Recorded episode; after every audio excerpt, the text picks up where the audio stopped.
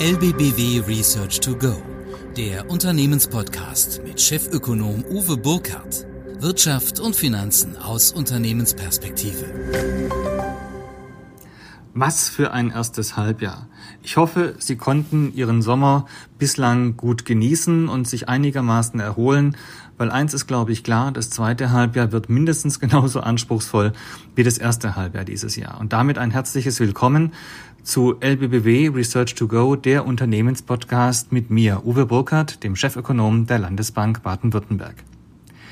Ja, was beschäftigt uns? Das Corona-Umfeld bleibt nach wie vor intakt, leider. Ansteckungszahlen sind nochmal nach oben geschnellt. Das Robert Koch Institut sieht die Situation nach wie vor kritisch.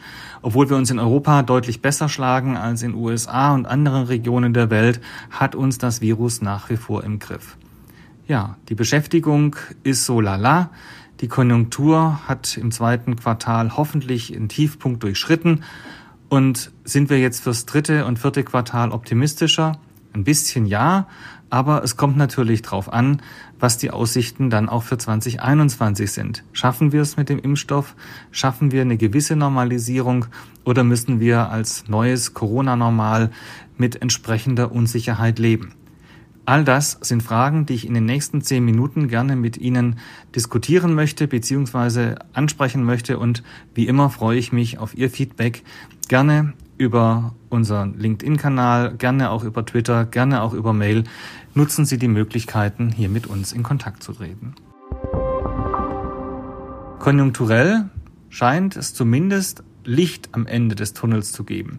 Gut, jetzt können wir natürlich sagen, der Tunnel ist relativ lang, vielleicht auch ein bisschen kurvig, mehr Gotthard als Eichelberg, aber auf der anderen Seite glaube ich schon, dass wir gerade mit dem Beginn der Produktion, auch mit der Öffnung der Läden und äh, auch ein bisschen eingeschränktem Tourismus ein bisschen Wachstum, mehr Wachstum generieren konnten.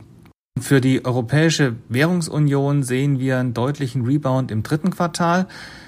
Allein schon deshalb, weil wir in Deutschland ein bisschen besser unterwegs sein werden, weil natürlich viel der Gelder, die im Urlaub normalerweise im Ausland ausgegeben werden, zwangsweise dieses Jahr in Deutschland ausgegeben wird und worden ist. Das heißt, ähm, Gastronomie, Eingeschränkt zwar, aber immerhin Einzelhandel sollte jetzt im dritten Quartal auch ein Stück weit mit Rückenwind der Mehrwertsteuersenkung doch ganz ordentlich liefern.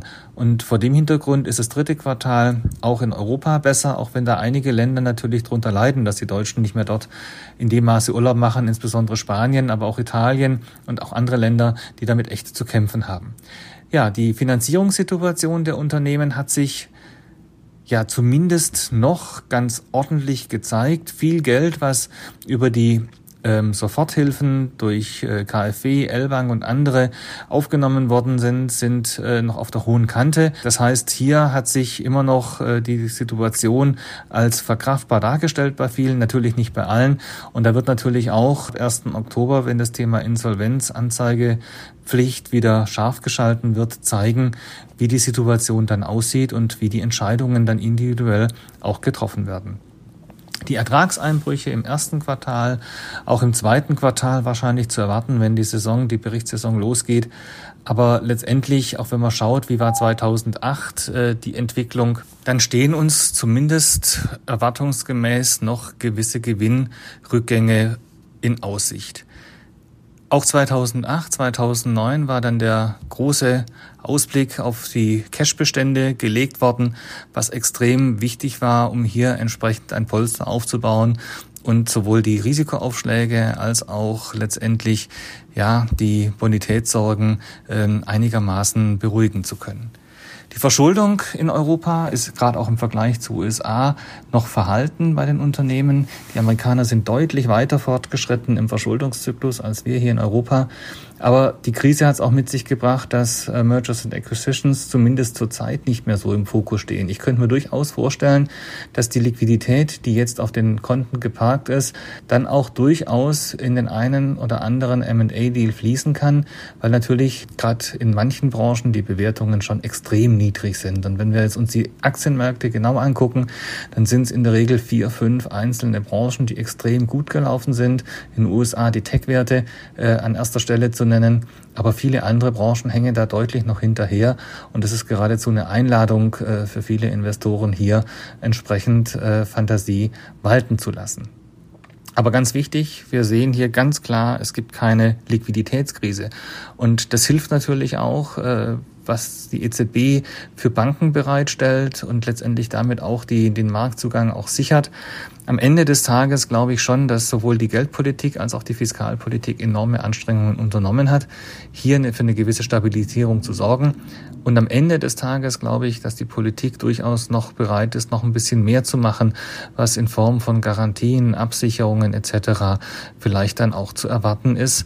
Ich glaube, das ist ein ganz, ganz wichtiger Punkt, auch in der Diskussion, wo geht's dann ab 1. Oktober mit den Insolvenzentwicklungen hin.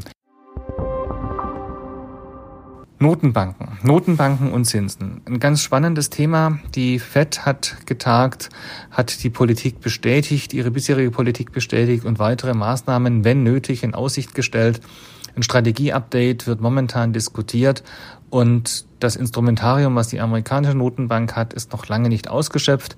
Ebenso die EZB, die jetzt vor der Sommerpause nicht mehr viel gemacht hat, aber ihren Kurs bestätigt hat, was ja auch viel ist, weil die Beschlusslage ist ja so, dass bis Mitte 2021 insgesamt rund 1,35 Billionen Euro Anleihen angekauft werden.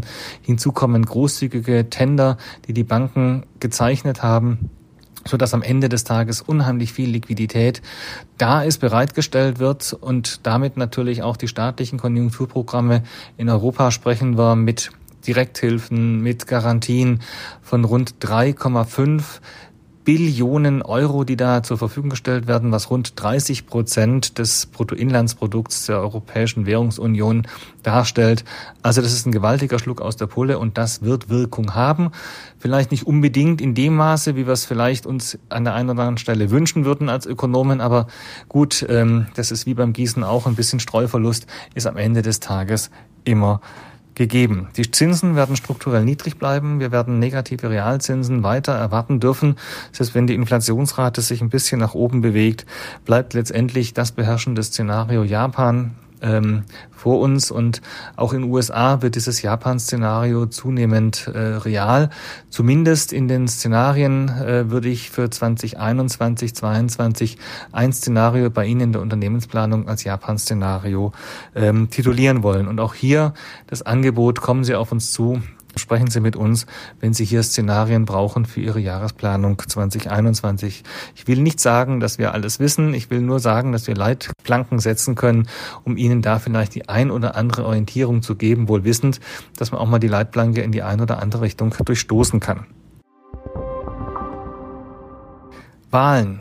2020, die großen Wahlen dieses Jahr sind die US-Präsidentschaftswahlen, aber auch der Kongress äh, wird ja wie jedes Mal bei Präsidentschaftswahlen teilweise neu gewählt und die ja, der Fokus in Amerika ist eindeutig auf die Wahlen zu sehen. Herr Trump macht alles, um wiedergewählt zu werden, natürlich, aber vielleicht geht er auch über die ein oder andere rote Linie drüber, die Diskussion, ob vielleicht eine Verschiebung angebracht sei durch die Pandemie, äh, lässt schon mal an der Stelle tief blicken. Auch die Aussage ähm, oder das Schwerfallen einer Aussage, ob er den, äh, eine Wahlniederlage entsprechend anerkennt.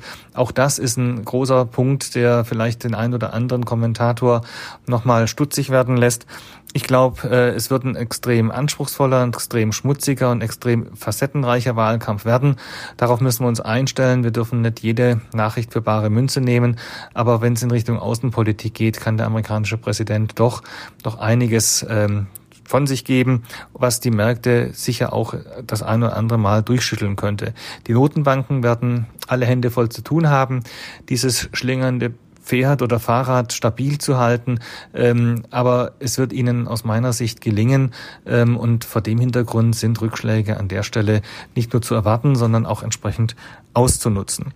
Herr Biden führt aktuell deutlich vor Herrn Trump, aber das hatten wir bei Frau Clinton damals auch schon gesehen. Und deshalb gilt hier Vorsicht an der Wahlbahnsteigkante. Die Wahl ist noch nicht gelaufen. Euro-Dollar da wird immer wieder kolportiert, ja, ist es jetzt ein starker Euro oder ist es ein schwacher Dollar? Ich würde sagen, es ist beides. Und zwar hat der Euro an Kraft gewonnen durch die ja, Einigung in Brüssel Mitte Juli. Das Europäische Parlament ist noch dabei äh, im Abstimmungsprozess, aber ich glaube nicht, dass es grundsätzlich in Frage gestellt wird. Und auf der anderen Seite sehe ich auch einen schwächeren Dollar. Die Governance-Fragen, die aufgerufen sind, nicht nur durch die Verteilungsfragen, nicht nur durch Black Lives Matters, sondern letztendlich auch die Frage nach dem Wahlrecht. Da bleibt immer ein bisschen was hängen. Und äh, ich glaube, da findet momentan ein fundamentaler Schwenk statt in Richtung Europa.